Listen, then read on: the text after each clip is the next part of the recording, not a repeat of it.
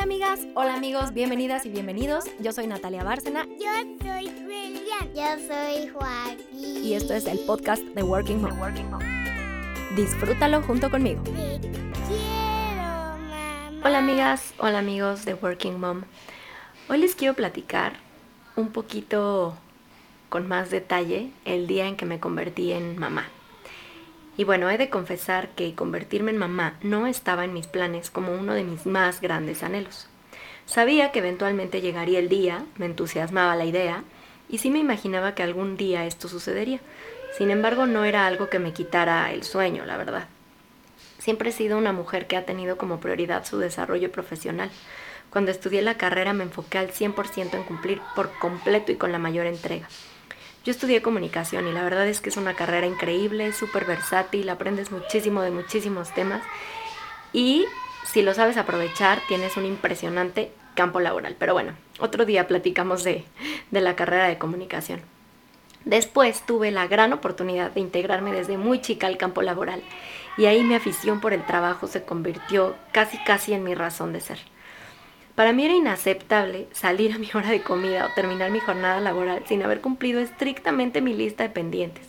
Sí, soy de las que traen eh, libreta en mano y este marcador, marca textos y va marcando todos los pendientes que va haciendo.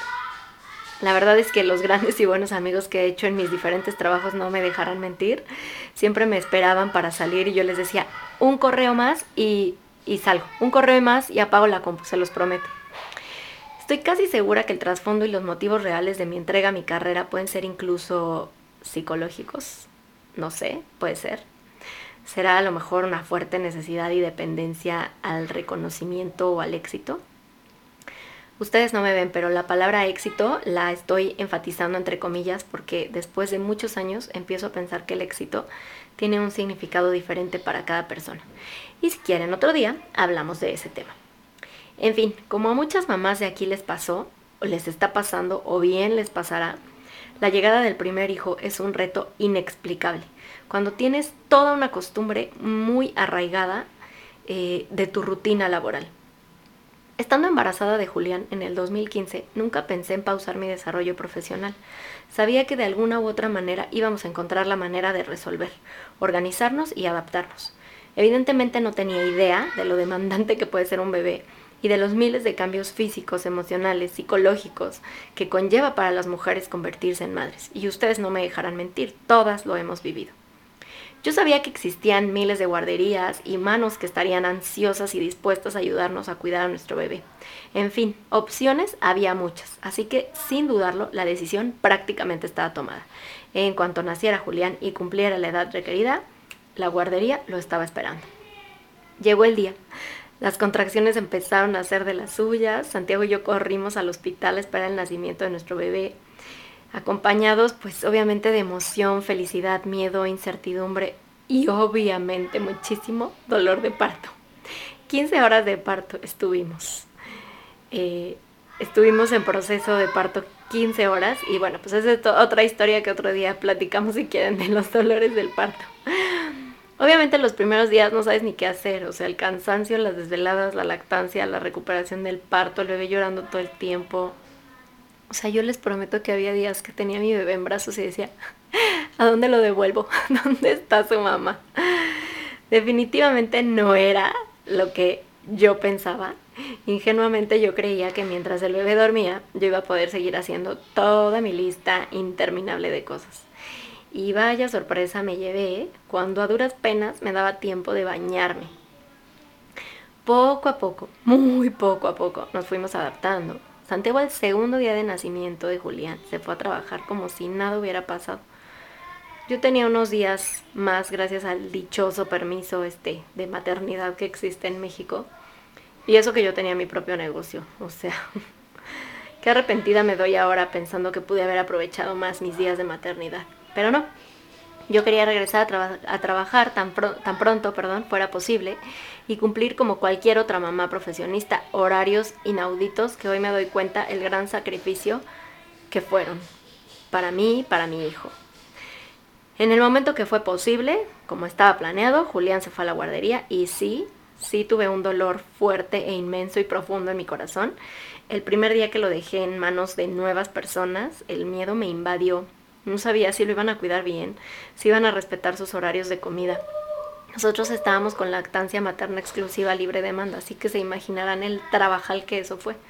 Yo no sabía si iban a seguir mis indicaciones para calentar bien los biberones, si me iba a extrañar, si creía que lo, lo estaba abandonando. Uf, un montón de sentimientos inexplicables, pero al mismo tiempo esta ansiedad o esta necesidad de regresar a trabajar así inmediatamente y cumplir y seguir siendo exitosa y seguir eh, ganando dinero. O sea, es, es una cosa muy extraña estas dos cosas que sientes al mismo tiempo. Pero bueno, pues logramos crear una rutina más o menos estructurada y organizada. Como ustedes saben, yo soy una persona tempranera, entonces lo mejor que podía hacer para lograr esta eh, rutina eh, exitosa, entre comillas también, fue levantarme todos los días a las 5 de la mañana, sacarme leche con mi super extractor eléctrico doble, meterme a bañar y arreglarme así rapidísimo y bueno, pues de alguna manera yo ya estaba lista para cuando el bebé se despertara a las 6 de la mañana. y así podíamos salir temprano de la casa, irlo a dejar a la guardería y correr al trabajo. Julián era un bebé cuando nos enteramos de que Joaquín venía en camino. O sea, de verdad bebé. Tenía nueve meses. Y nuestro segundo embarazo nos tomó por sorpresa. Cuando nos enteramos, dos cosas pasaron. Una, muchísima emoción, porque para mí la llegada de un bebé pues siempre es motivo de celebración, motivo de fiesta, motivo de vida. Pero pues por otra, otra parte, pues también muchísima angustia. ¿Qué pasaría ahora con la logística que más o menos ya teníamos estructurada y la economía del hogar? ¿No? Porque pues la llegada de un bebé siempre representa una importante inversión. Afortunadamente me considero una persona estructurada y de rutinas, así que no nos tomó muchísimo tiempo lograr adaptarnos nuevamente a una segunda vuelta al mundo laboral. Joaquín nació a las 5 de la mañana, me acuerdo perfecto, y Santiago ese mismo día esperaba con ansias la llegada de su mamá al hospital para que lo pudiera relevar y él poder irse a trabajar. Insisto, permisos de maternidad y paternidad ilógicos. O sea, yo no entiendo cómo es que los trabajos, los clientes, la sociedad piensan que eh, una familia tuvo un bebé y el hombre puede irse a trabajar al segundo dos y la mujer, pues que le den unos, unos días, ¿no? Que son 40 días, ¿no? Sí son 40 días de maternidad. Y, y no es así, o sea, la llegada de un bebé implica todo un cambio en estructura, en dinámica, en emociones para toda la familia. El bebé necesita a los papás, papá y mamá, y esta idea de que el hombre es el que se debe ir a trabajar y la mujer se queda en la casa a cuidar al bebé recién nacido, pues a mí me parece ilógica, me parece retrógrada y me parece que poco a poco estamos logrando hacer algunos cambios en los permisos de paternidad y maternidad. Todavía falta mucho camino por recorrer, pero bueno, algo empieza a verse un poco la luz pero sí es una cosa inexplicable, o sea, de verdad Santiago no estuvo ni un día completo conmigo en el hospital cuando se tuvo que ir a trabajar. Es impresionante.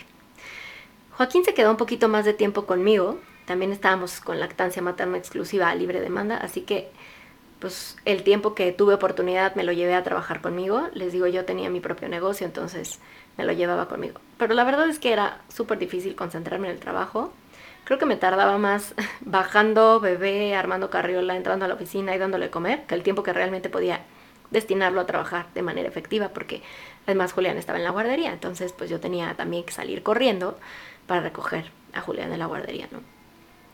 Y fue en ese momento en el que me sentí rebasada. Pensé que lo mejor para mi familia era renunciar a ese trabajo, una empresa en la que yo era socia, y aún así la verdad es que la maternidad me rebasaba. Tenía dos bebés Sentía que el mundo laboral no me entendía, no, no había forma de que nos adaptáramos al mundo laboral y, y mi maternidad y yo, a pesar de que era mi propio negocio. Y definitivamente no podía con ambos roles, con la intensidad con la que los quería vivir. No pasaron más de uno o dos meses después de mi renuncia a mi empresa, a mi negocio, a mis socios, cuando empecé a freelancear, organizando eventos, y ahí iba yo para todos lados cargando con dos bebés, pañalera, carriola, mamilas, y además con la computadora que siempre es mi fiel compañera y acompañante a todos lados. Mis clientes se acostumbraban ya a verme como con todo mi campamento. A lo que voy es que la pasión por trabajar la traigo pues realmente, no sé, en mis venas o en esta necesidad que les decía. Estoy segura de que muchísimas de ustedes también. Y quizá nos apasiona lo que hacemos y entonces nos entregamos aunque suene romántico, por amor a nuestra profesión y quizá también existe la necesidad económica, que es muy fuerte, porque también es una realidad que las familias mexicanas no vivimos con un solo sueldo, o sea, no alcanza, no hay, no hay poder humano. Bueno, al menos en mi caso y en muchos casos que conozco, un solo sueldo no, no es suficiente. Y bueno, pues más adelante tuve la oportunidad de incorporarme a una empresa como empleada en donde en un inicio tuve muchas facilidades para organizar mis tiempos como mamá. Fui muy feliz, crecí personal y profesionalmente, conocí gente hermosa y fueron tres años que sin duda marcaron mi vida. Desafortunadamente llegó la pandemia y como a todos, la vida se nos vino encima, muchísimas cosas sucedieron y si lo pudiera describir, como siempre lo digo, eh, fue una montaña rusa de emociones, ¿no? A veces me sentía con toda la chispa y con toda la pila y con todas las ganas y había veces que de verdad me llegaba el down así, me bajoneaba muchísimo. Incluso llegué a tomar terapia porque yo sentía que estaba llegando a niveles de depresión. Y bueno, algo que quiero resaltar de esta etapa de mi vida es que me enfrenté a mí misma. Me empecé a replantear las verdaderas prioridades de mi vida y me di cuenta que no me puedo olvidar jamás de que ellos están aquí y que me necesitan como una mamá fuerte, como una mamá estable emocionalmente, lo más, lo más estable que se pueda, ¿no? Porque no creo que la estabilidad total la logremos. Son muchísimas cosas las que vivimos, entonces...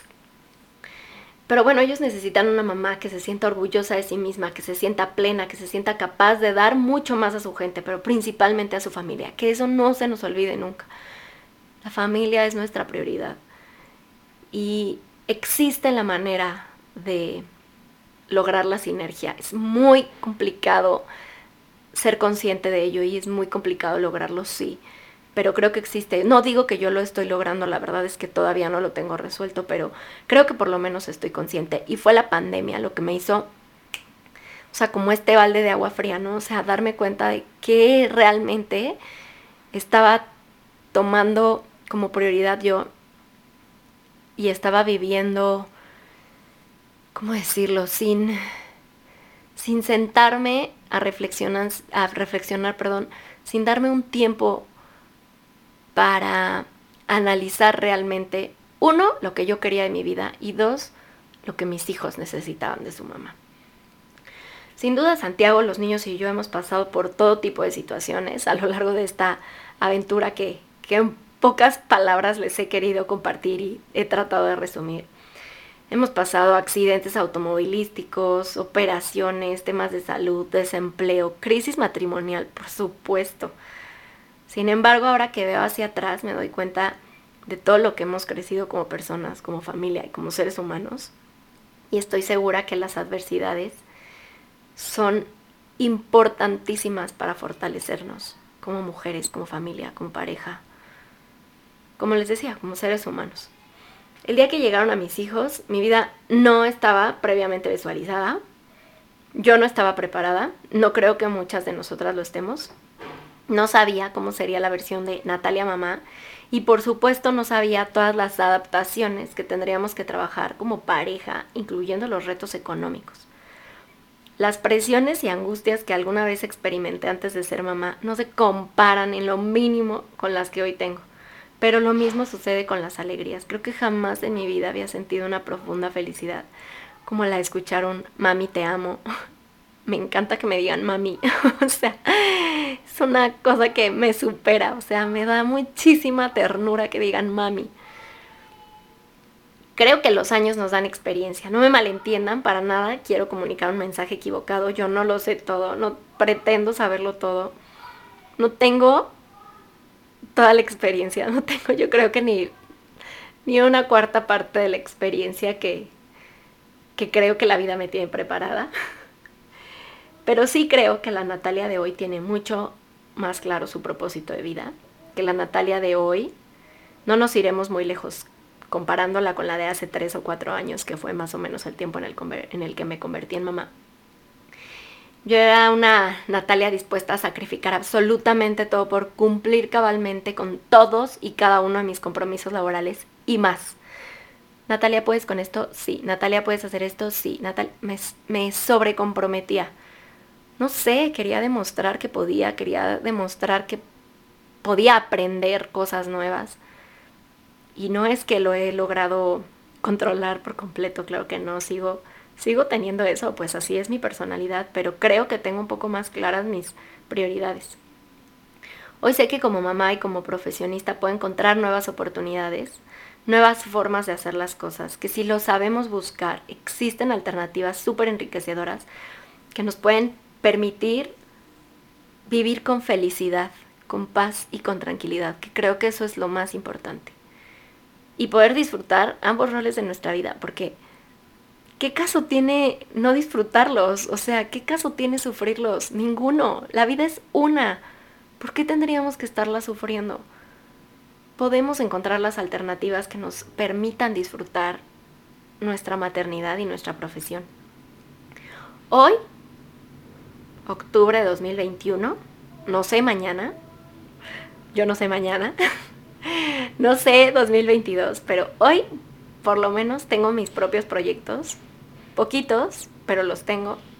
Tengo mi propia visión del mundo. No tengo los ingresos que quisiera, no, por supuesto que no. Pero también hay que considerar que, de alguna u otra manera estoy empezando otra vez de cero, ¿no? Y el otro día ponía un post en el Instagram de You're not too old and it's not too late. No eres demasiado grande y no es demasiado tarde. Siempre podemos empezar de cero. Y yo este año pues tomé la decisión y aquí estoy.